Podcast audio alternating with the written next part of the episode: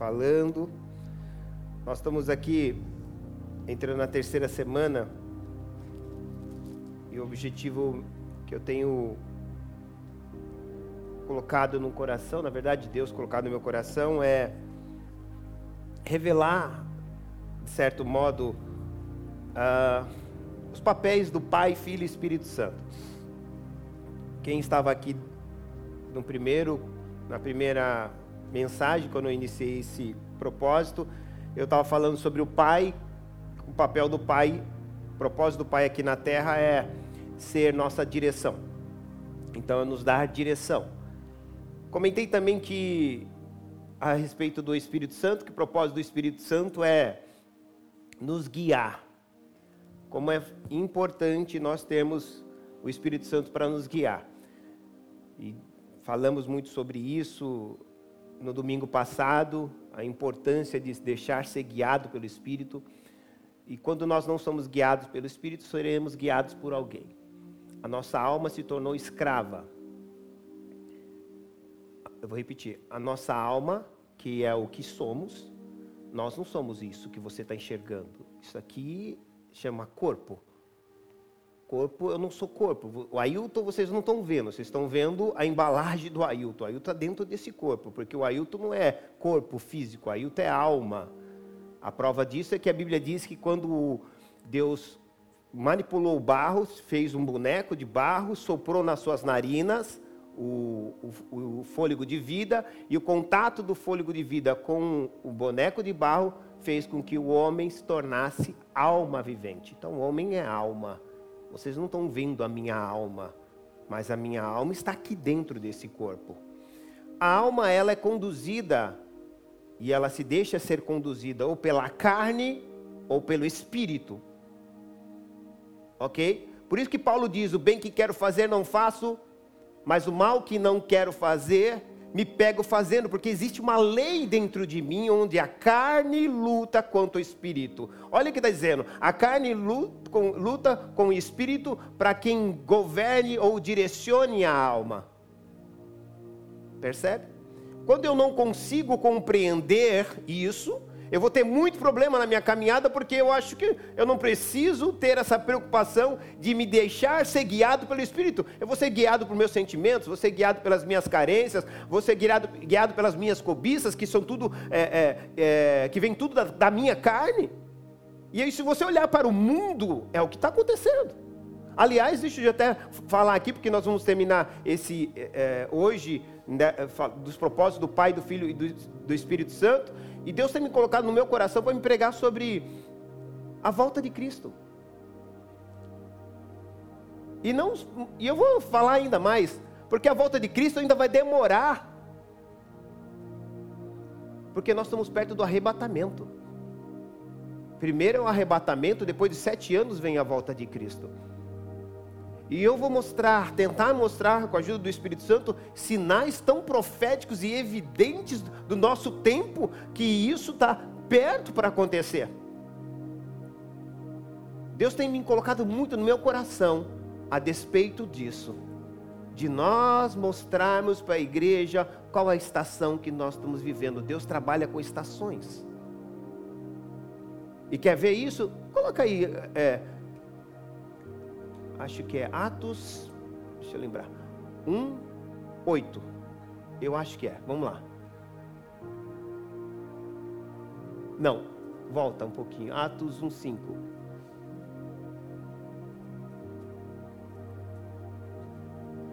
Não é. Espera aí que eu vou ver aqui.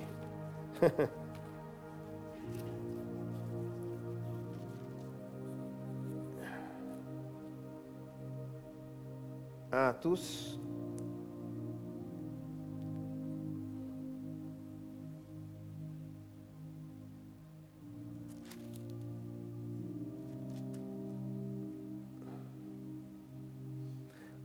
Quando restaurarás Israel, 1,6.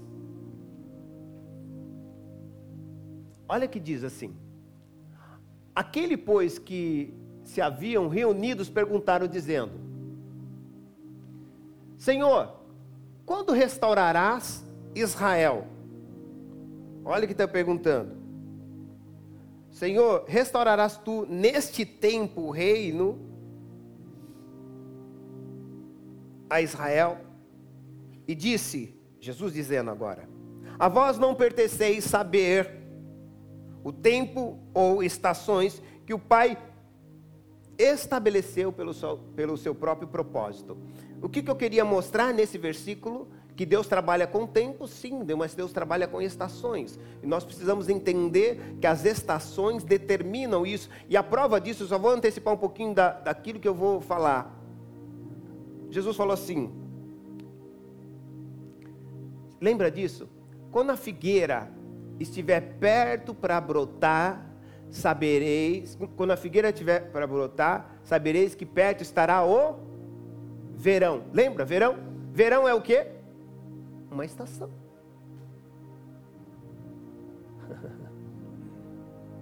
Sobre isso que eu vou dizer mais para frente agora. Mas o que eu quero que vocês entendam, a importância de nós sermos guiados pelo Espírito Santo.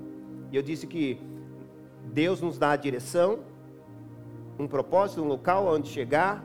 O Espírito Santo nos leva para nós chegarmos dentro desse propósito, dentro de, de, desse direção que Ele nos deu. Só que enquanto nós estamos caminhando, nós precisamos nos, nos alimentar, sim ou não? E esse alimento é o próprio Cristo. Se o papel do, de, de, do, do Espírito Santo é nos guiar, levando-nos para o propósito pelo qual o Pai quer, ele não somente nos guia, mas ele tem três propósitos. Nesse caminho que eu estou sendo guiado por ele, ele está me convencendo do pecado, da justiça e do juízo. Ele vai me lembrar de tudo quanto Jesus me ensinou. Essa é a segunda missão dele. E a terceira missão, ele me glorificará. E talvez isso seja para mim a coisa mais importante. Não há como glorificar a Cristo sem o Espírito. Vou repetir. Não há como glorificar a Cristo sem andar ou ser guiado pelo Espírito. Porque se alguém faz algo para mim, para você, se você é guiado pelo Espírito, naquele momento você glorifica Cristo. Mas se você não é guiado pelo Espírito, você dá um testemunho, irmão. Você está vendo a importância de ser guiado pelo Espírito? Lembra que eu falei da semana passada que alguém perguntou, falou: "Ai, pastor, eu não consigo ser, eu não conseguiria ser bobo assim nessa situação". Ponto, eu falei: "Não é questão de ser bobo, é questão de ser morto". Se você é morto, você consegue entender.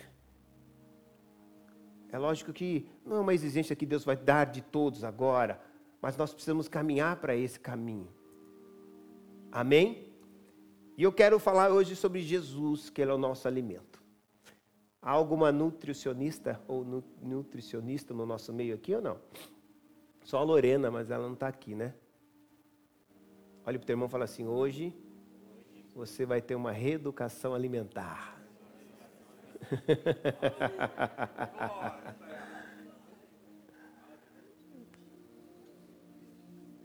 Não é dieta, não, irmão. Pode comer de tudo. Desde que tudo que venha, venha de Jesus. Fala em dieta, ninguém quer, né? E ainda falando de crente, irmão. Crente. Amém? Vamos orar. Pai, obrigado por essa manhã tão maravilhosa. Obrigado por o Senhor me dar a condição física de poder ministrar. Obrigado, eu sei que essa semana, por mais que foi tão difícil, mas o Senhor esteve no controle de todas elas. Foi um tempo para que eu pudesse ter para mim, refletir e ter um tempo contigo também. Às vezes nós não queremos parar, mas o Senhor permite que nós sejamos parados para que possamos ter um tempo contigo. Eu não encaro isso como um algo ruim, mas eu faço proveitoso o tempo que fui parado pela enfermidade para que eu possa eu ter um tempo contigo. Isso é saber remir o tempo, isso é saber fazer aproveitar o tempo, que nós possamos ter isso cada dia das nossas vidas. Onde importa onde nós estejamos, ou da forma que estejamos. É por isso que a tua palavra quer comais, quer bebais, ou quer façais qualquer outra coisa. Fazei tudo para a glória de Deus. Nos ensina, Senhor, a ser não murmuradores, mas gratos e ter um coração entendível. Se eu tive que parar, farei proveito desse tempo para parar. Às vezes nós estamos tão corridos com tantas coisas e nós não paramos.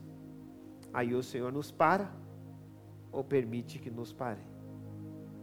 Que nesta manhã possamos verdadeiramente nos alimentar da tua palavra e que Cristo, que é a tua palavra, nos traga verdadeiramente o desejo de se mudar a nossa maneira de como nós temos nos alimentando durante o dia, a semana, o mês.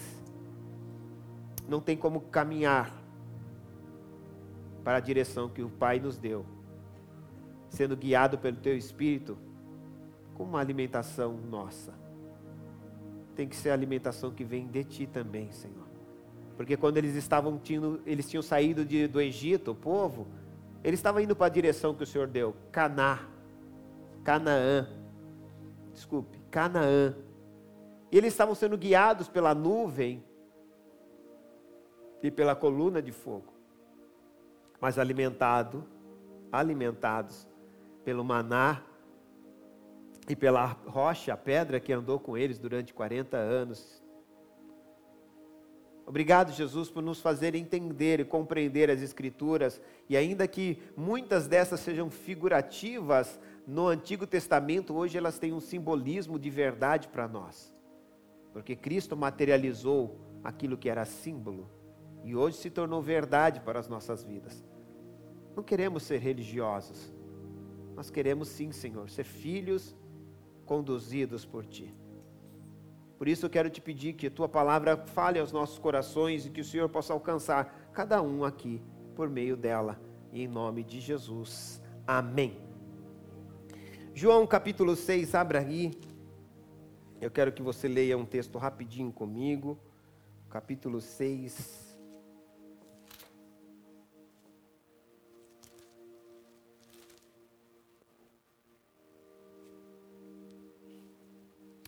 Vamos ler do 35.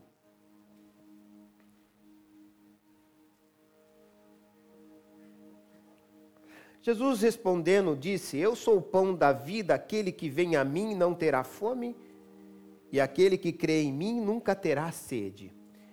Vir para matar a fome, crer para saciar a sede. Repita comigo. Vir para matar a fome e crer para saciar a sede. Você só tem como saciar uma sede crendo em Cristo. Você só mata a sua fome vindo para Ele. É isso que ele queria ensinar e nós vamos continuar falando aqui. Mas, versículo 36. Mas já vós, já vos disse, desculpa, mas já vos disse que também vós me vistes e contudo não credes. Tudo que o Pai, ó, vocês já me viram, mas não creem. Então vocês mataram a fome, mas não mataram a sede. É isso que ele está dizendo. Guarde isso, substitui isso, para ficar melhor o entendimento. Porque quando a gente lê, a gente parece que é um jogo de palavras e a gente não está entendendo nada. Mas é isso que ele está falando, querendo falar. Vocês já mataram a fome de vocês. Mas quando vocês não creram, não saciaram a sede de vocês. Olha que tremendo. E vocês vão entender o que significa fome e sede, e talvez isso vai ter uma grande, um grande significado para as nossas vidas no dia a dia. Porque eu reajo ou tenho certos tipos de sentimentos, angústias, desejos, vontades, prazeres e satisfação disso, e a gente está nos envolvendo com tanta coisa, e às vezes sentimos culpa, acusações, e ele vai continuar. 37. Tudo que o Pai me tudo que o Pai me dá virá a mim. E o que vem a mim, de maneira nenhuma lançarei fora. Porque eu diz, eu desci, desculpa, do céu, não para fazer a minha vontade, mas a vontade daquele que me enviou. E a vontade do Pai que me enviou é esta: que nenhum de todos aqueles que ele me deu se perca. mas que o ressuscite no último dia. Porquanto a vontade daquele que me enviou é esta: que todo aquele que vê o Filho e crê nele tenha a vida eterna, e eu o ressuscitarei no último dia. Eu quero ainda ler o versículo 55 e 56. Porque a minha carne verdadeiramente é comida e o meu sangue verdadeiramente é bebida. Quem come da minha carne bebe do meu sangue. Permanece em mim e eu nele. Parece um canibalismo, né? Comer Jesus. Mas o que a gente precisa entender que são figuras e palavras que nos traz, Jesus nos traz com, com um objetivo. Há uma linguagem no, na medicina, na medicina, quem trabalha nessa medicina, talvez nem que nem trabalha em medicina, talvez você já tenha ouvido isso. Ouvido, talvez em algum, algum momento da sua vida, isso. Você é o que você come.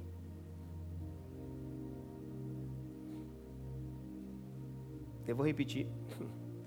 Você é o que você come. Geralmente, a gente não gosta de ouvir isso, né? Porque a gente logo compensa o que eu estou comendo, e se a gente é o que a gente come, talvez Jesus queira nos mostrar algo agora importante para nós entendermos como é importante a alimentação como é importante daquilo que eu estou me alimentando, do que eu estou me deixando, pelo menos, se alimentar. Por que eu digo isso? Porque nós estamos vivendo uma geração, e talvez a geração que nós estamos vivendo, e por que não dizer essa geração, é uma geração do ter ou ser. Ter, ou melhor, ter ao invés de ser. E isso para mim é muito preocupante, porque uma pessoa que está em uma condição de ter, ela pode negligenciar o ser. Para eu ter, eu preciso entender que eu preciso entrar em um sistema de consumir. Você não é por consumir. Você tem você consome para ter. Consumir é uma forma mais rápida e eficaz de ter. Repita comigo. Consumir é uma forma mais rápida e eficaz de ter. E, e numa sociedade que, com a abundância produtiva que nós estamos vivendo hoje, se produz hoje com muito mais abundância do que há um, um 50 anos atrás, esses dois verbos ter e ser viraram sinônimos absolutos. Então a pessoa acha que ela é por aquilo que ela tem. Virou sinônimo. E não era para virar sinônimo, porque uma é diferente da outra. Mas nessa sociedade que nós estamos, como as pessoas definem você? Pelo aquilo que você tem. Isso até dentro da igreja. Se você não tem título, Ai, eles não vão me respeitar, pastor. Eu não tenho nenhum som na minha cabeça. Eu não tenho nenhum título. Porque você está na sociedade de consumismo. E tudo que você está fazendo é para ter um título, não para ser alguém. Aqui não tem, graças a Deus. Só na China. Mas quando a gente olha para essa sociedade, a gente está vivendo, e eu, eu não estou saindo fora da palavra, não, vocês vão entender onde eu quero chegar.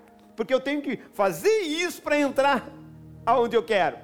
O que, eu e você precisamos entender? Nós estamos numa sociedade que está nos levando a um, um, um consumismo com o objetivo de eu largar todo o propósito de ser para ter. Eu não estou dizendo que esteja errado você ter alguma coisa, esquece, ok? Ok? Não há nada de errado com isso. O grande problema é que muitas pessoas elas estão gastando todas as suas energias em ter, em ter ao invés de ser. E o propósito de Jesus não é que eu tenha Ele, é que eu seja como Ele. Ah, você não ouviu? Você não ouviu? o propósito de Jesus é que eu tenha Ele? Não é que eu seja como Ele. A gente está tão consumista que a gente quer comer Jesus e ficar aí. Só vou consumir Jesus. Jesus falou: não, você está me consumindo para você ser igual a mim, porque você é o que você come. Vocês conseguem entender? Eu nem comecei a pregar, é só para vocês entenderem aonde eu quero chegar. A importância de nós entendermos o que, que a gente está fazendo com o Evangelho? Qual é o propósito do Evangelho para nós? Por que eu estou seguindo Jesus? Por que eu estou caminhando com Jesus? Eu sei que nesse sermão, se tivesse 70, só ia ficar os discípulos. e olhe lá o pastor Hernani está dizendo. Mas o que a gente precisa entender, eu sei que não é uma mensagem que a gente gosta de ouvir, nem eu. Aliás, o primeiro ouvido mais perto da minha boca é o meu. Então, saiba que eu corta primeiro para o meu lado. Mas a sociedade onde nós estamos vivendo de ser e ter, ou ter para ser, essa é a questão que determina a nossa forma de viver. Vou repetir: ser e ter é o que determina a nossa forma de viver. Cada um de vocês estão vivendo ou pelo ser ou pelo ter. Vou repetir. Ninguém está vivendo, ninguém está nessa terra vivendo sem estar pelo ser ou pelo ter. A gente tem que parar e olhar, porque o objetivo, e eu falo que o objetivo de uma sociedade consumista é nos colocar, presta atenção, nos colocar como mercadoria algo de consumo. E quando nos coloca como mercadoria, isso nos levará a que a nossa identidade seja avaliada dentro do mercado de quantidade e valor para os consumistas. Pau! Nossa identidade se torna, olha só, identificada, nossa identidade seja avaliada, melhor dizendo, por quanto eu tenho ou pelo valor das coisas que eu tenho.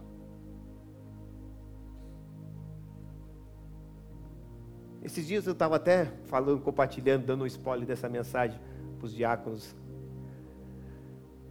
que estavam comigo, que eles foram até fazer uma sopa. Obrigado, Gabi. Deixa eu elogiar a sopinha da Gabi, que ela foi fazer uma sopinha, ela e o Carlos. E aí eu estava elogiando, falando nessa sociedade que nós estamos vivendo, de consumismo, nos leva a uma mente, justamente de nós nos tornarmos produto inconsciente. Eu falei assim, se você perguntar, falei para eles, se nós perguntarmos para os jovens de 18 para baixo, o que, que eles querem ser? Eles vão relatar vários, várias coisas, vários ofícios, mas com o mesmo entendimento. E aí eu fui e perguntei para o Nicolas, cadê o Nicolas? Está aqui, né, Nicolas? Nicolas, quem não sabe, é meu filho. Falei, Nicolas, o que você quer ser quando crescer? Ele falou, influencer.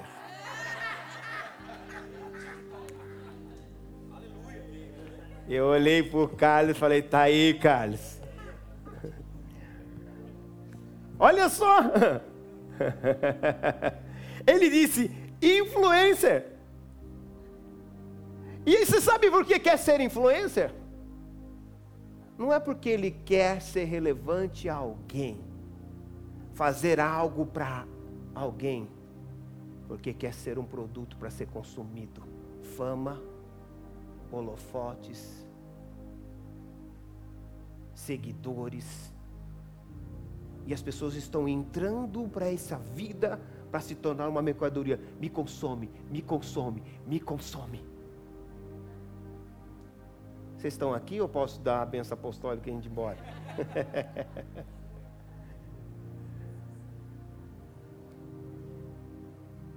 E não é porque a gente é mal, é porque a gente não se, percebe, se percebe, percebe-se que a sociedade, o mundo pelo qual nós estamos vivendo, estão nos levando a isso. A meta é de nos levar a agentes ativos de consumo para, para de, de agentes ativos de consumo para mercadorias. Vocês não querem que vocês sejam agentes de consumos. Eu quero que vocês se tornem mercadorias. E essas mercadorias vão ser consumidas por alguém, sim ou não? Sim ou não? E como mercadoria queremos ser desejados. E aí isso faz com que as pessoas se esforcem sem fim para serem atraentes e desejadas a qualquer custo no objetivo de serem vendáveis. Não estou fora da palavra, vocês vão entender daqui a pouco. Observe isso nos meninos, nas meninas, eles sempre vão buscar a, a, a respeito de tem, tem, buscar é, de ofícios que podem serem diferentes entre si, mas todos têm uma mesma ligação. O desejo ardente por fama, holofotes, status, visibilidade. Não estou dizendo que tem gente que vive disso, trabalha disso, vocês entendem isso, sabem separar isso, né? Mas há outros que não estão por causa disso, estão querendo se colocar numa condição de mercadoria, todos querem ser celebridades, mesmo que for de forma miojo, instantânea. miojo, só para quem não sabe, miojo é um macarrão instantâneo no Brasil. sabe aquela visibilidade instantânea? Estão se esforçando para isso. E a gente percebe que o diabo, que é o Deus desse mundo, nunca irá estimular a qualquer ser humano a ser. Ele não quer. Ele vai estimular que nós, todo ser humano a a ter. Sabe por quê? Porque se ele tivesse interesse em que você fosse algo, ele seria contraditório com aquilo que ele quer. Porque para ser não demanda consumo. Vou repetir para ser alguém não demanda consumo. Olha só, nem obtenção de lucro para ser alguém. E tão pouco posição terrena. Você vai ter uma posição no céu. Eu sei quem você é. O desejo do diabo é que todos e tudo se torne mercadoria. Deixa eu provar isso para você. Apocalipse 19. E isso para mim é uma das coisas mais fortes. Apocalipse 19. E aí eu prometo que eu já entro no alimento.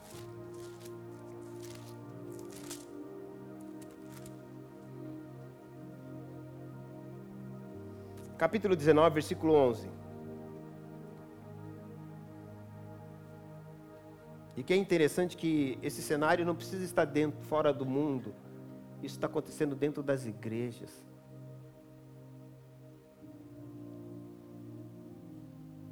Até dentro da, do cenário da igreja, as pessoas estão com busca de cargos, títulos, templos,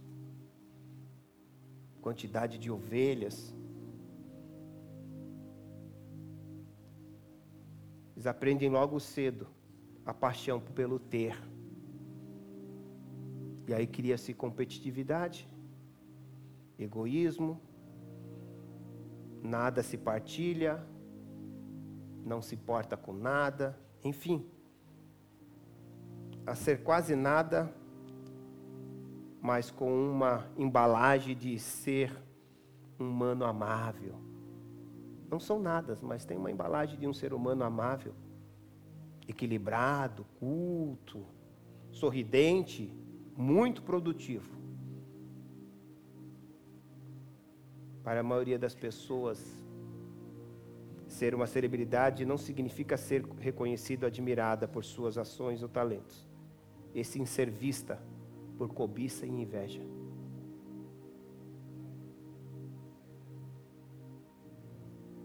Mercadoria. Capítulo, 9, capítulo 19 de Apocalipse, versículo 11 diz assim: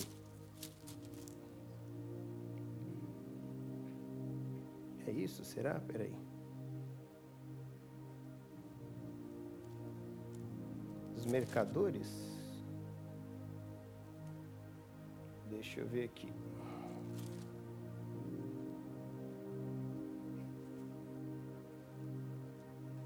Não? Vê aí, dos mercadores, será que eu confundi? Os mercadores já não querem mais a sua mercadoria. É... 18, desculpa, é isso mesmo, obrigado. Isso, 18, 11. E sobre, vamos lá, versículo, deixa, deixa eu ler o 10, que é mais fácil primeira coisa que você entender é que o anticristo vai transformar, vai mudar o nome, quando ele começar a reinar, ele vai mudar o nome de Jerusalém, que chama habitação, etimologicamente a palavra Jerusalém significa habitação de paz. Ele vai mudar o nome de Jerusalém para Babilônia. Talvez ele tenha uma explicação boa para isso. Mas eu quero ler a partir do 10, fica melhor. Estarão longe pelo temor do seu tormento, dizer, dizendo: ai, ai daquele, daquela grande Babilônia aquela forte cidade, pois numa hora veio o seu juízo.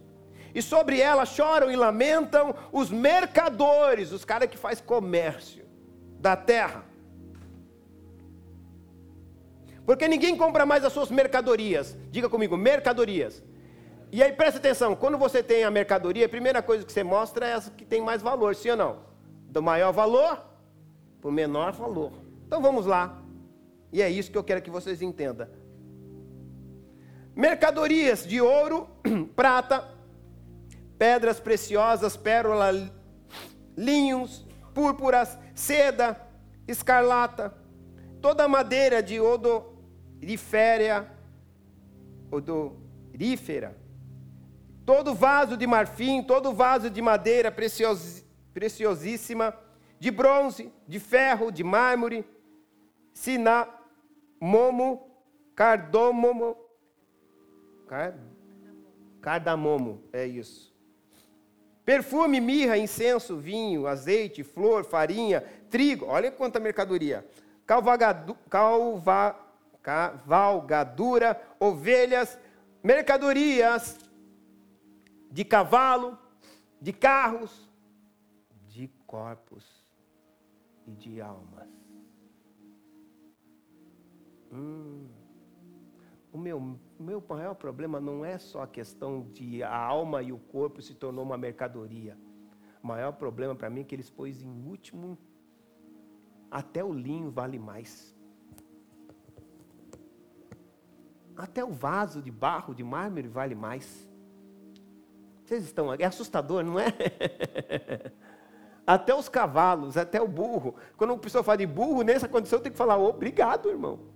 Porque o burro está valendo mais ainda. Está na frente. Vocês estão aqui ainda ou estão assustados ou estão pensando?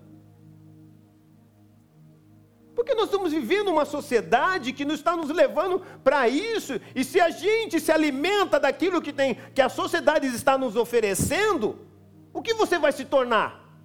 Se você é aquilo que você come. Esses dias um, alguém perguntou para mim, não vou falar o nome, para não expor. Pastor, o que, que eu devo fazer para eu não ter os desejos e não pecar? Eu falei, o que você deve fazer? É, é fazer o contrário do que você não quer, é, quer fazer. Deixa eu deixar mais claro. Sabe por que uma pessoa peca? Porque ela não está buscando santidade. Sabe por que ela mente? Porque ela não está buscando a verdade. Porque quando aqui, alguém chegou aqui, estava escuro, sim ou não? O que, que vocês fizeram para a luz entrar aqui? Acendeu a tomada. Você não expulsou, sai daqui, luz, ou oh, trevas. Sai daqui, escuridão. Porque a ausência da luz é que traz escuridão. A ausência de você e eu buscarmos a santidade é que vai manifestar o pecado em nós.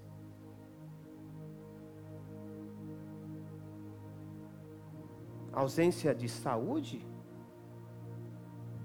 é enfermidade. A ausência de alegria é tristeza. Se você pegar um, essa garrafa, cadê a minha garrafa?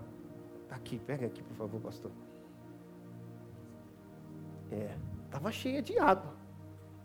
Mas ela continuou cheia de ar. Ela não está vazia. Está vazia? A gente acha que ah, eu não vou me encher de Jesus. Tudo bem, alguém vai encher você. Não tem como você estar vazio. Se eu não estou tendo desejo pelas coisas de Deus, é porque talvez a minha alimentação tenha sido uma alimentação errada.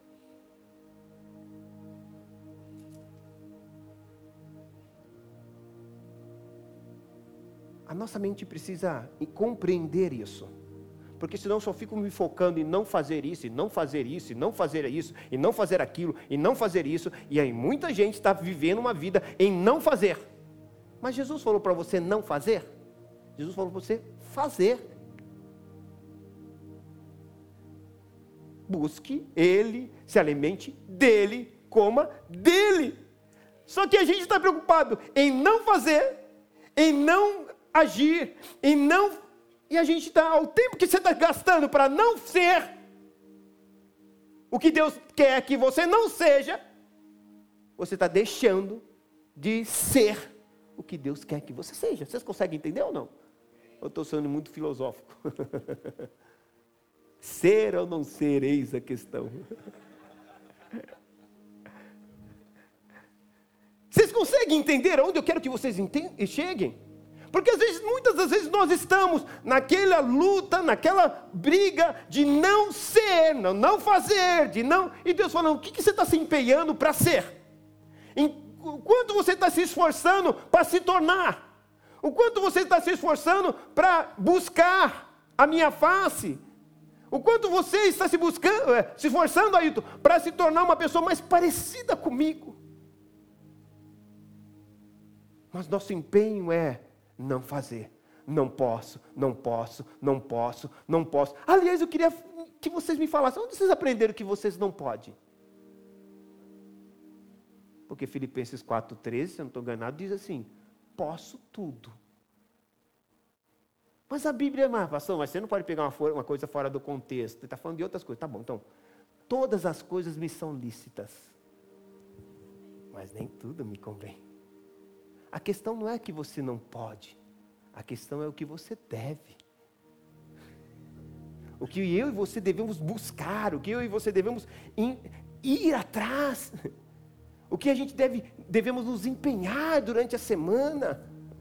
Eu não estou falando para você ser oh, monge. Não, eu estou falando que você tem que orar, buscar a Deus e, e falar: Meu, tudo que você está vendo, está vendo Deus. Porque senão a gente vai achando que Deus que precisa fazer alguma coisa por nós. Ele já fez, já entregou Jesus, nos deu a condição de ser livres, e hoje eu posso ter a condição de que eu sou livre, hoje me dá a condição de eu escolher. Então eu preciso entender que Jesus é meu alimento.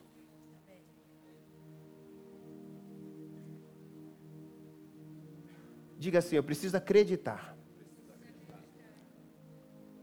para depois conhecer e então obedecer. Acreditar é um ato de decisão. Eu vou repetir. Acreditar é um ato de decisão. Conhecer é um ato de sabedoria. E obedecer é um ato de sujeição. Vou repetir para você gravar. Acreditar é um ato de decisão. Eu decidi acreditar. Conhecer é um ato de sabedoria. Eu vou conhecer Ele. e obedecer é um ato de sujeição. Eu vou me sujeitar a esse conhecimento novo que Ele está me dando. Por isso que Jesus diz: Eu sou maná. O pão não é o pão que caiu do céu. Caiu. Já pensou uma coisa, irmão? Ah, o avião caiu aqui no aeroporto. É coisa boa ou ruim? Hein? É boa ou ruim? Responda para mim. Ruim. Porque ninguém queria cair. Por isso Jesus, eu sou o pão que desceu. Primeiro, desceu porque ele quis descer. Desceu com um propósito. Não caiu foi algo involuntário, ninguém estava esperando, não era aquilo para acontecer. Por isso que o diabo caiu do céu, não desceu. Quando eu fico, em, eh, já falei isso, que o irmão outro dia falou assim: "Ai, pastor, você é o anjo que caiu do céu". Caiu não, irmão, desceu. Pelo amor. Desceu. Mas por quê? Porque a gente tem o conceito de cair e descer é a mesma coisa, mas são duas coisas diferentes. Vocês estão aqui ou não? Talvez o que a gente precisa perguntar, e uma pergunta que caiba dentro daquele texto que Jesus faz, que ele fala que ele é o pão. Vamos lá, João, só para a gente já indo para o final. João, capítulo 6, onde nós lemos. 35.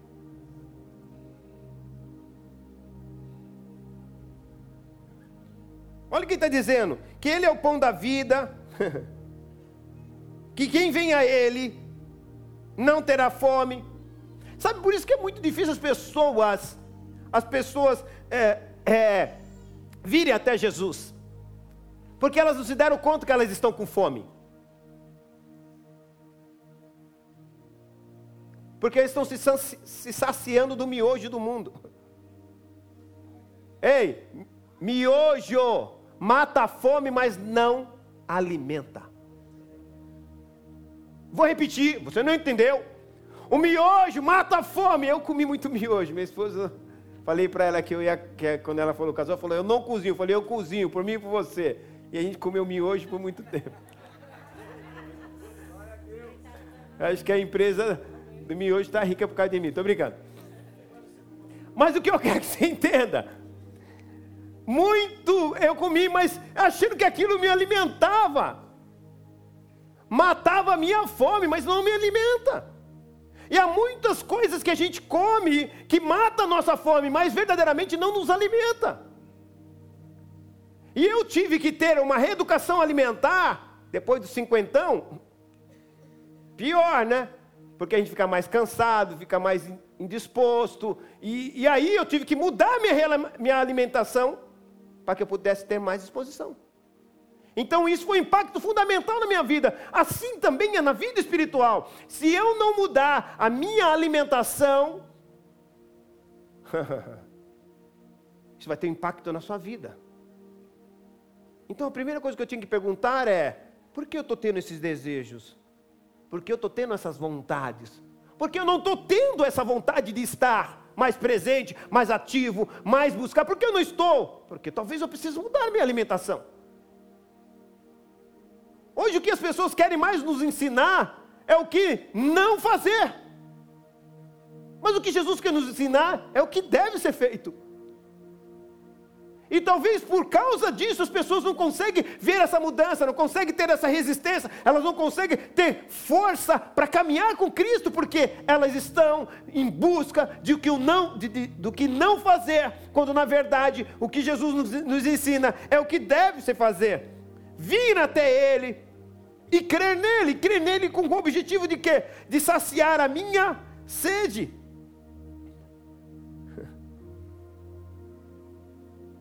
E o que é mais interessante, Jesus fala assim, ó. Porque eu desci, versículo 38, porque eu desci do céu não para fazer a minha vontade, mas a vontade daquele que me enviou. e talvez quantos de nós já tenhamos perguntado uns para os outros, ou até mesmo para nós mesmos, qual é a vontade do Pai? E Jesus fala que a vontade do Pai que me enviou é esta: que nenhum de vocês se percam. Essa era a vontade do Pai para ele. Mas qual é a vontade do Pai para você? E ele disse: a vontade do Pai é que nenhuma dessas pessoas se percam. porquanto a vontade daquele que me enviou é esta: que todo aquele que vê o Filho e crê nele tenha vida eterna, e eu ressuscitarei no último dia. Agora, presta atenção, isso para mim é muito forte quando eu tenho esse entendimento. Talvez a gente pergunta como fazer a vontade de Deus, do Pai. E eu digo, como é de Jesus. Porque você não é o que você come. Se você comer de Jesus, você vai fazer obras iguais a de Jesus e maiores. Agora entendeu quando ele disse? Agora entendeu o que ele disse? Aquele que crê em mim, come de mim. E se come de mim, fará obra. Tem gente que quer fazer obra igual a de Jesus e maior que ele, mas não come dele. Vocês estão conseguindo entender? Não há como fazer obra iguais a que Cristo fez e maiores do que ele fez, se eu não me alimento dele, porque o grande segredo está aqui. Se eu como dele, me alimento dele, eu farei obras iguais a dele, maiores do que a dele. Porque Jesus não tem esse problema, não, viu, irmão? Porque a gente, às vezes, um ser humano, ai, ele não pode fazer obra maior que o pastor, ele nem tem título. Isso é problema humano. Jesus, como homem ali, como filho, falou: vocês não podem fazer. E aliás, eu quero que vocês façam a obra maior do que a minha. Isso é uma pessoa segura. Isso é uma pessoa que não está preocupado com, com que se os outros estão sendo tendo destaque mais do que ele. Ele está preocupado é que o reino cresça e o reino prevaleça. E esse deve ser o mesmo sentimento do nosso coração, e esse é o meu desejo que eu, quando eu olho por cada um de vocês, é que vocês façam coisas maiores e melhores do que eu fei, tenho feito. Que vocês sejam muito, muito, muito, muito melhores do que eu. Quando vocês estiverem hoje, amanhã, fazendo alguma coisa, que vocês façam com muito maior velocidade eficaz, com mais sabedoria eu não tenho problema com isso, porque aprendi com Jesus. Aliás, eu sempre disse: Senhor, não me faça um coveiro, me faça um parteiro. e o que eu mais amo é ativar nas pessoas ministério, é ativar, faz isso, faz isso. Sabe por quê? Foi isso que Jesus fez. E eu não posso ser diferente dele. Porque eu tenho que olhar para as pessoas e não dar crédito por aquilo que elas foram. Porque Jesus não é instituição bancária que vai te dar crédito por aquilo pelo teu passado, ó, pagou bem todas as contas, foi sempre leal nos seus compromissos, fizeram tudo certinho, libera um milhão para ele. Ó, os irmãos ficou até glória a Deus, irmão. Pega aí, o irmão fez até assim, é isso aí, pega, irmão. Mas Jesus é diferente. Ele olha para o teu passado, joga na cruz e te dá crédito por aquilo que você vai ser. E quando nós entendemos isso, é por isso que ele disse para Paulo: Ananias falou: Senhor, você não sabe quanto mal esse cara fez. Jesus, ele prendia os crentes. Falou: Ananias, vai lá, Ananias. Vai lá na rua direita. Porque Paulo é não será, é vaso escolhido. Eu não dou crédito pelo passado dele, mas dou crédito pelo, pelo futuro. E você vai saber que Jesus vai falar isso, que ele fala assim: você não sabe quanto ele vai padecer pelo meu nome. Vai pegar pelos príncipes, para reis, para governadores, estou dando crédito por isso. Uau! Deus, olha, diga assim: Deus não me dá, não dá crédito para mim pelo meu passado, mas pelo meu futuro. Só isso já merecia um glória a Deus.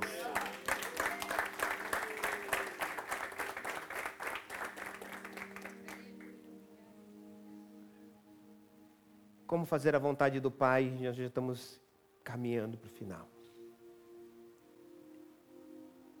É comendo de Cristo. não podemos nos enganar achando que nós vamos fazer qualquer coisa para Deus, se Cristo não for o nosso alimento. E Ele não quis só ser um alimento numa questão de nós entendermos na figura, mas ele é representado na mesa da ceia, quando nós colocamos a mesa da ceia, está ali o, a simbologia do corpo de Cristo e do sangue dele. Não era a simbologia do corpo do Pai, nem tampouco do corpo do Espírito, mas do próprio Jesus para nos sempre nos remeter. Olha que tremendo, porque é que a gente não tem logística, mas a Bíblia diz que a ceia deveria ser feita todas as vezes que nós nos reuníssemos. Para lembrar que ele é meu alimento. Também. Porque quando a Bíblia diz assim, ó, você tem que comer da carne e do meu sangue, a carne é entender é aceitar o seu sacrifício, porque ele se sacrificou por nós. Comer da carne é entender, aceite o sacrifício que ele fez por você. E beber do sangue é aceitar o valor que ele deu por você, porque o sangue deu para você valor. Eu sei que a gente aprendeu muitas das vezes, fala assim, ah, expulso em nome, no sangue de Jesus. Sangue de Jesus não é para expulsar demônio. Expulsarão demônio em meu nome. Sangue de Jesus é para mostrar que Ele deu valor para você. O sangue de Jesus vai falar que o quanto você vale. Eu disse isso na semana passada na oração. Se te desse hoje um bilhão de euros, vou dar um bilhão de euros para você, mas você só tem. Daqui uma semana você morre. Alguém quer? Levante a mão aí só para saber. Um bilhão, dois, cinco. Por que você não quer? Porque agora você está entendendo quanto vale a sua vida. E se você entende quanto vale a sua vida, por que você come coisa que vai destruir a sua vida? Por menos de um milhão, às vezes uma saidinha, um baseadinho, Cinco minutinhos. Pastor, tem que aliviar. Aliviar o quê?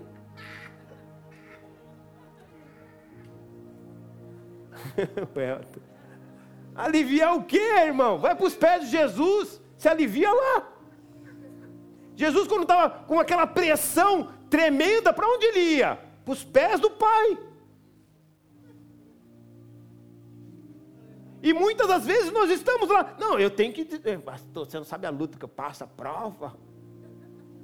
E Jesus não passou nenhuma prova, Jesus eu acho que era, cadê, desculpa, meu irmão, baiano, só ficava na rede. E o baiano não fica só na rede não, se vai ter um povo para trabalhador é baiano, o problema aqui é o trabalhador. Mas o que eu quero que você entenda, pense que Jesus não tinha luta, não tinha prova. Mas a questão é o que você você pode estar se alimentando da coisa errada para se aliviar. Você está comendo algo que está tentando é, tirar o teu estresse, do qual Deus nunca te propôs. Porque na verdade tudo isso, e é tremendo, porque ele é, é sagaz, Satanás, sagaz. Por quê? Porque isso nos leva à desobediência. Toda desobediência, toda desobediência, presta atenção, toda desobediência vai nos levar a algo tremendo. Porque a desobediência nos leva ao pecado. O pecado nos leva ao prazer. E o prazer nos leva à euforia, não à alegria. Diferente da diferente, diferente da obediência, a obediência nos leva à santidade. A santidade, à realização, não ao prazer. E a realização, à alegria. O propósito de Deus não é que nós vivemos uma vida de euforia, mas uma vida de alegria. E a alegria não depende se tudo vai bem. A euforia precisa, tudo e bem para que eu tenha euforia. Alegria não. Porque Paulo diz: Eu me alegrei nas lutas, me alegrei nas, nas provações, eu me alegrei nas dificuldades, porque essas coisas me ensinaram algo e me revelaram a Cristo. Olha que tremendo como é, é diferente, é totalmente diferente. Eu quero que você feche seus olhos agora.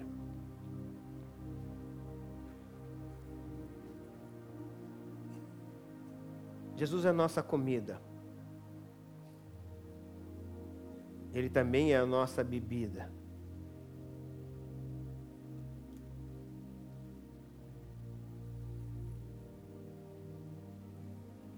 Quando ele diz que nós precisamos comer dele, nós precisamos entender que ele está nos ensinando que é essa maneira que nós nos manteremos vivos, que nós nos manteremos de pé para continuar a nossa jornada. Você percebe isso que quando Sadraque, Mesaque, Abednego e Daniel foram para a Babilônia, eles não comeram do manjar, eles comeram de um outro alimento. E a Bíblia diz que eles se tornaram muito mais fortes do que aqueles homens que comeram do manjar, eles só comeram legumes. E na lógica, era para ser o contrário. Porque eles comiam de todo o manjar do rei. Mas Daniel, Ananias, Azarias e Misael, ou Sadraque, Mesaque e Abidinego, comeram legumes. E a Bíblia diz que os seus rostos eram formosos. que eles se tornaram muito mais fortes e sábios. Eu quero te dizer nesta manhã, não há como você se tornar o que Jesus, o que o Pai quer que nos tornemos sem se alimentar de Jesus. Ele é a nossa bebida que sacia a nossa sede. Por isso que João 7:37 diz: Quem crer em mim rios de águas vivas fluirão, no, João 7, rios de água viva fluirão no seu ventre. João também fala que quem crê nele, João 7, não terá sede.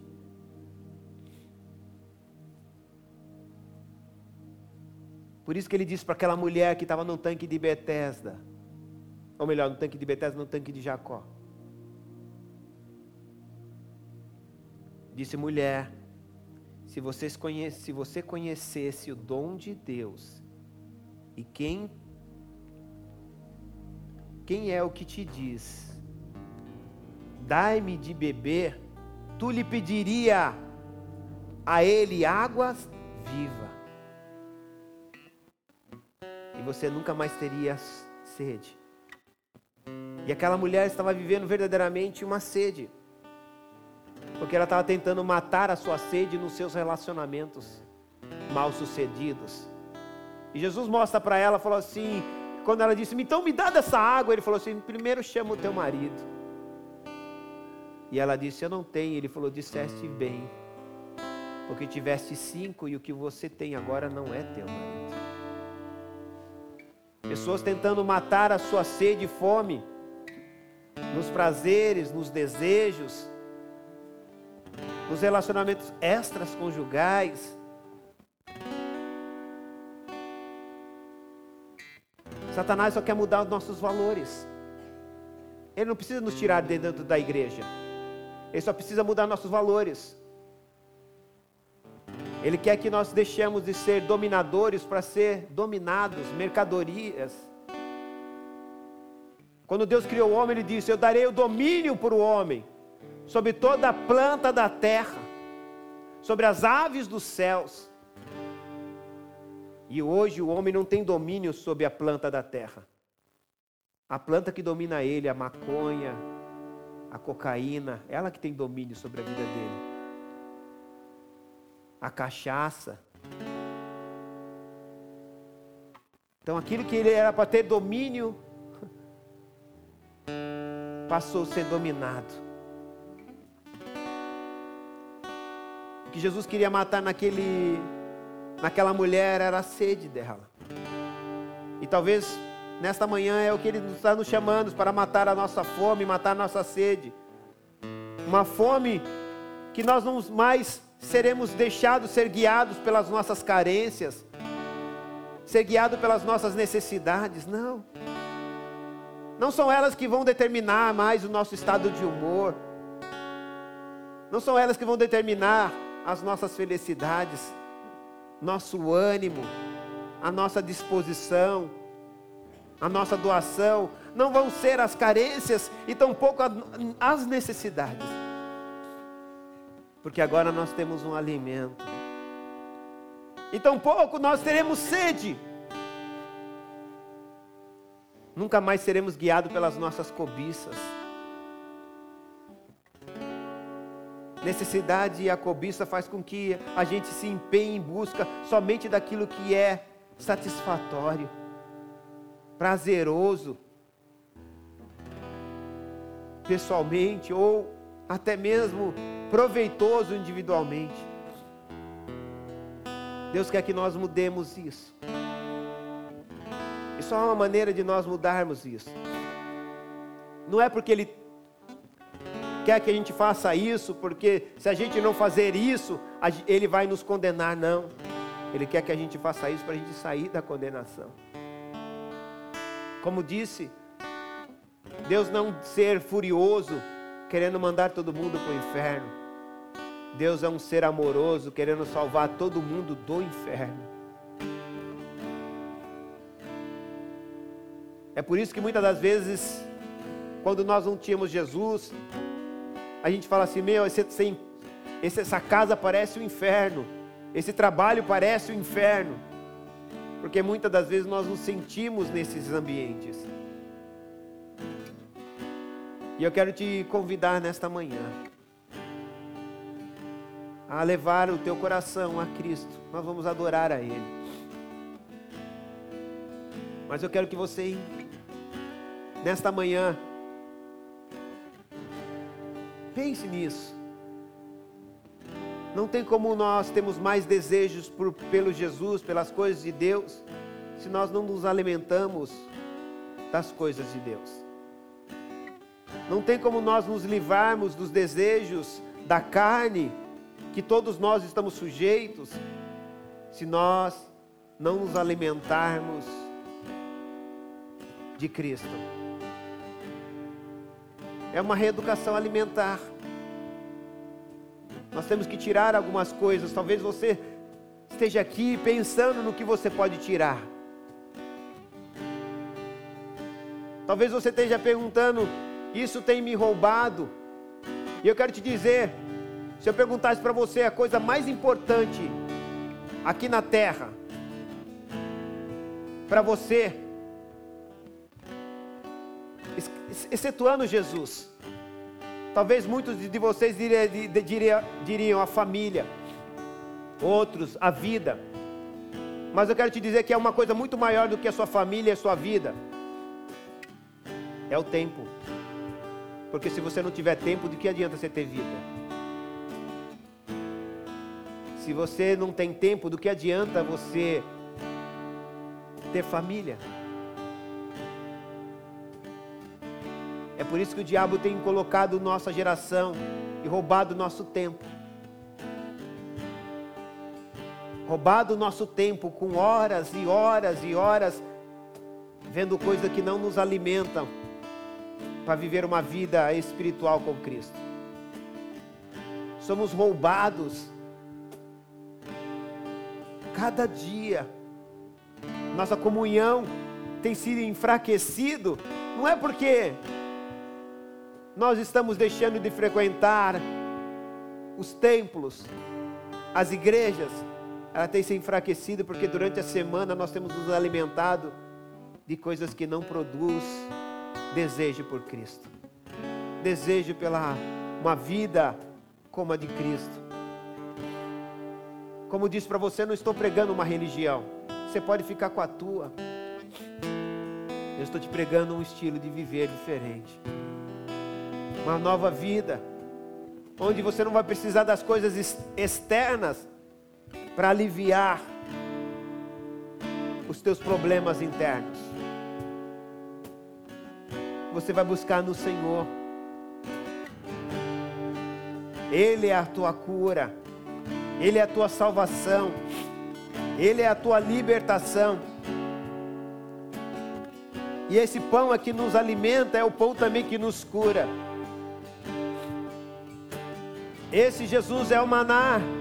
Por isso que ele diz: quando você ora, você não fala assim, seja curado em nome do Espírito, seja curado em nome do Pai, seja curado em nome de Jesus.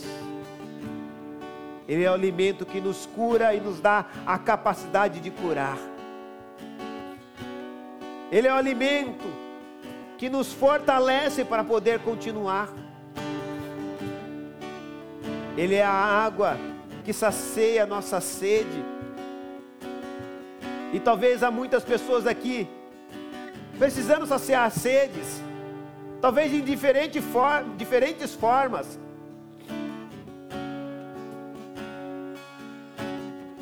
Eu quero te dizer, Deus não tem, não quer saciar a sua sede de vingança, mas a sua sede de justiça. Ele quer que eu e você entendamos que nós precisamos ir na contramão do que o mundo está indo. Pai, eu quero orar por essas vidas aqui nesta manhã. Eu quero te pedir, Senhor, que nos ajude, Senhor. Por meio do teu Santo Espírito, a nós temos essa reeducação alimentar. Que nós possamos fazer uma reflexão eu não estou querendo jamais dizer que as pessoas têm que ficar 24 horas. Elas têm as suas vidas, sim, elas têm seus, seu dia, mas passar o dia sem se alimentar pelo menos algumas horas da tua palavra, se alimentar, Senhor, de um relacionamento de oração, se alimentar, Senhor, de uma vida de comunhão com seus irmãos. Porque muitas das vezes nós estamos dizendo não temos tempo. E se você não tem tempo, então não precisa ter família, não precisa ter amigos, não precisa ter Cristo. Aliás, a verdade é, nenhum de nós temos tempo. Na verdade, é Deus que nos dá tempo, porque só Ele tem tempo porque nenhum de nós podemos determinar quanto tempo ainda temos de vida, e se nós não podemos determinar quanto tempo temos ainda de vida, logo, verdadeiramente não temos tempo. O Senhor é que tem. Obrigado, Jesus, por nos dar tempo. Obrigado, Pai, porque quando nós dobramos o joelho, eu não estou tendo tempo com o Senhor. É o Senhor que está tendo tempo comigo, porque o Senhor é dono do tempo. Então o Senhor tira tempo para me ouvir tempo para me atender. E quantas, quanto tempo o Senhor não tem tirado, porque eu não tenho te procurado. Ou talvez eu tenha te procurado muito pouco, Pai. E eu quero te pedir nesta manhã, nos perdoa, porque eu poderia me dar muito mais do que eu tenho me dado a Ti. Mas hoje eu quero começar essa reeducação alimentar. Eu quero mudar os meus conceitos eu quero mudar as minhas prioridades. E muitas das vezes nós falamos que não temos, não temos tempo. Mas basta vir uma enfermidade que nós come... ou um problema financeiro ou um infortúnio na nossa vida que a gente dedica tempo para Deus, para buscar ele. E aí a gente vai perceber que na verdade a gente não era que a gente não tinha tempo, a gente não tinha prioridade. Porque tempo sempre a gente tinha, bastava nós querermos. Porque a gente não tinha prioridade. E eu te louvo, Senhor, porque o Senhor não está aqui para nos condenar, não. O Senhor está aqui para nos ensinar. Que quando nós tirarmos tempo para Ti, o Senhor estará lá nos esperando, apesar de nós termos desperdiçado muito tempo. Mas o Senhor sempre estará lá.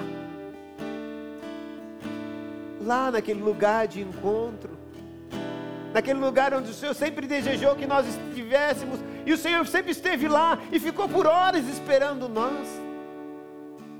Mas nós estávamos com uma agenda tão lotada, com tantos compromissos. Nós queríamos, na verdade, é satisfazer nossos desejos e prazeres.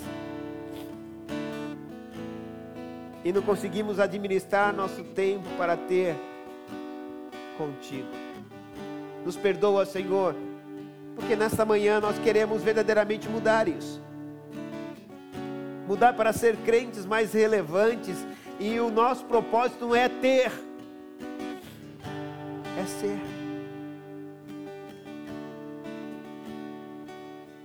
E é isso que o diabo está fazendo. O diabo não quer que nós sejamos, ele quer que nós tenhamos, porque ser não demanda consumo. Ser não demanda consumo.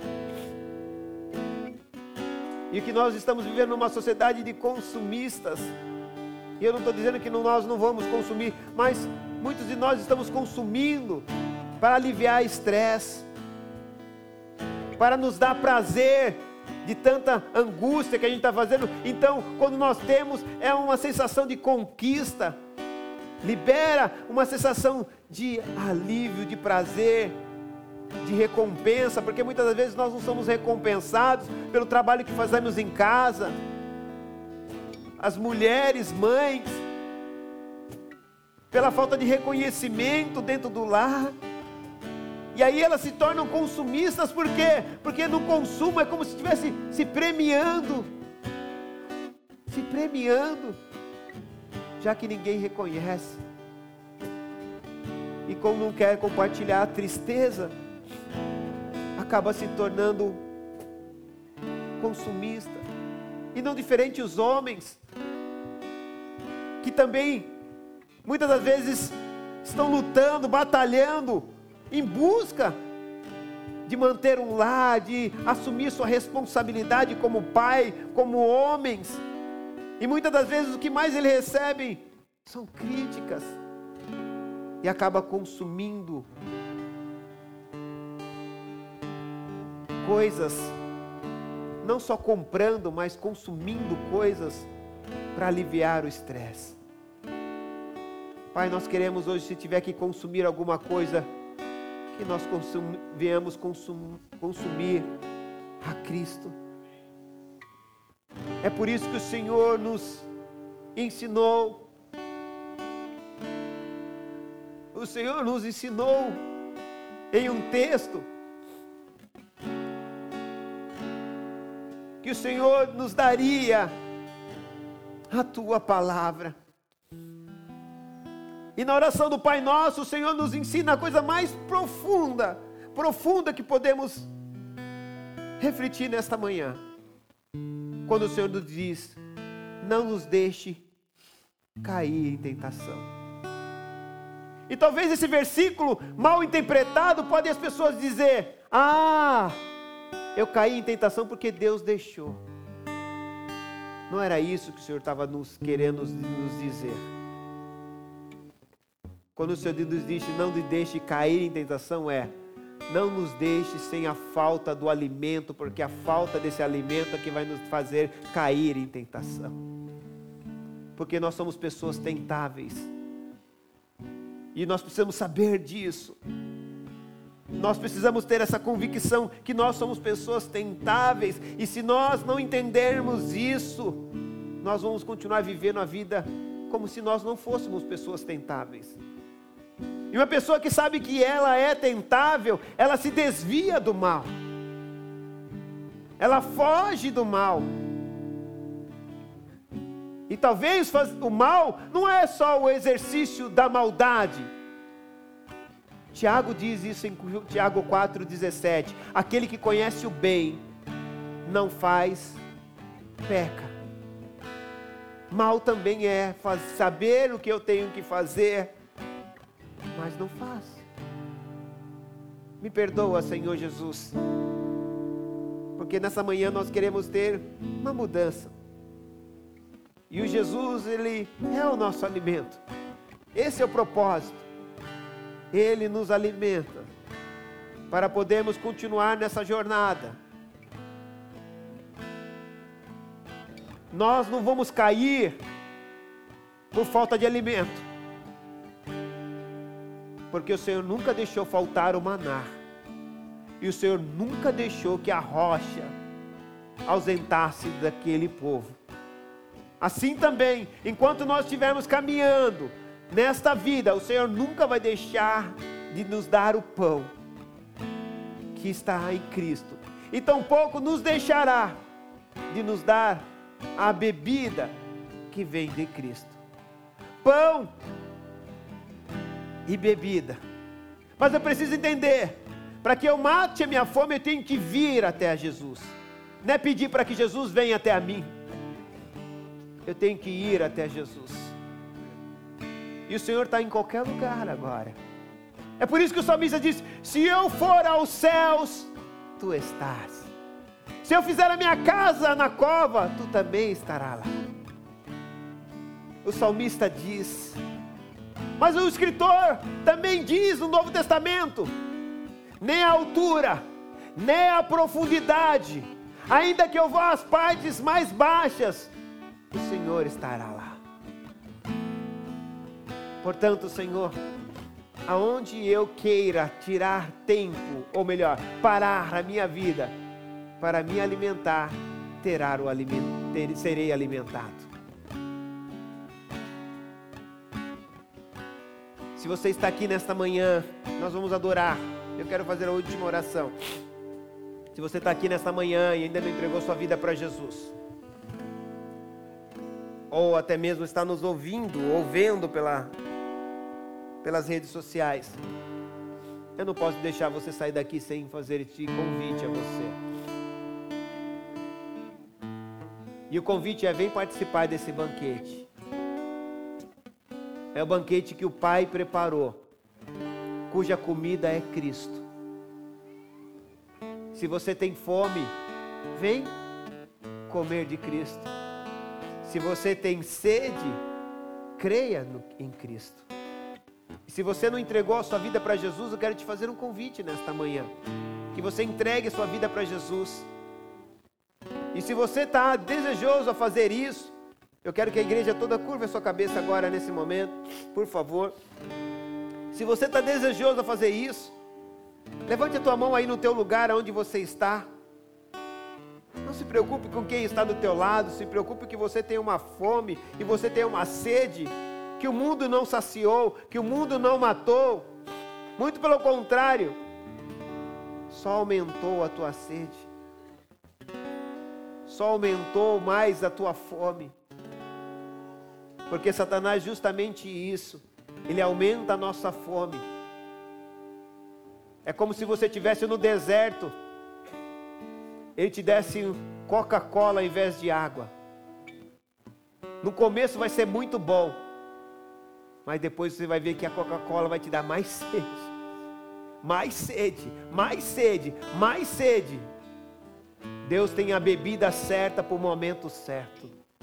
Deus tem a comida certa para a ocasião correta. E eu quero te convidar a você fazer essa oração comigo.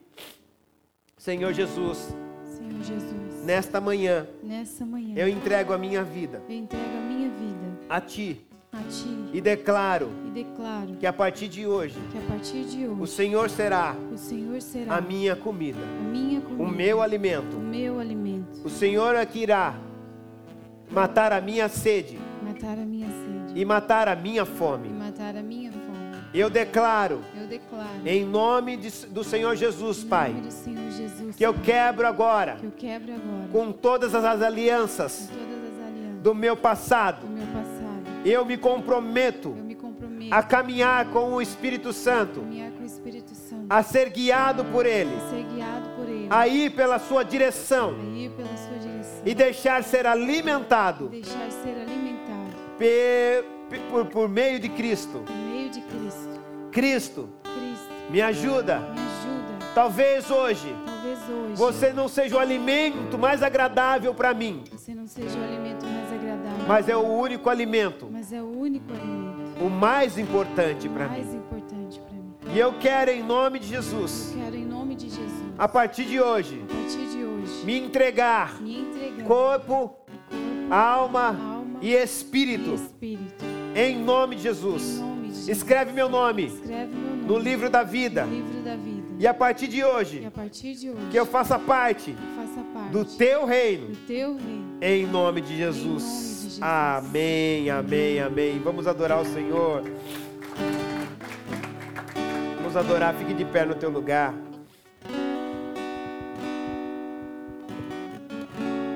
Aleluia. Te louvamos, Jesus.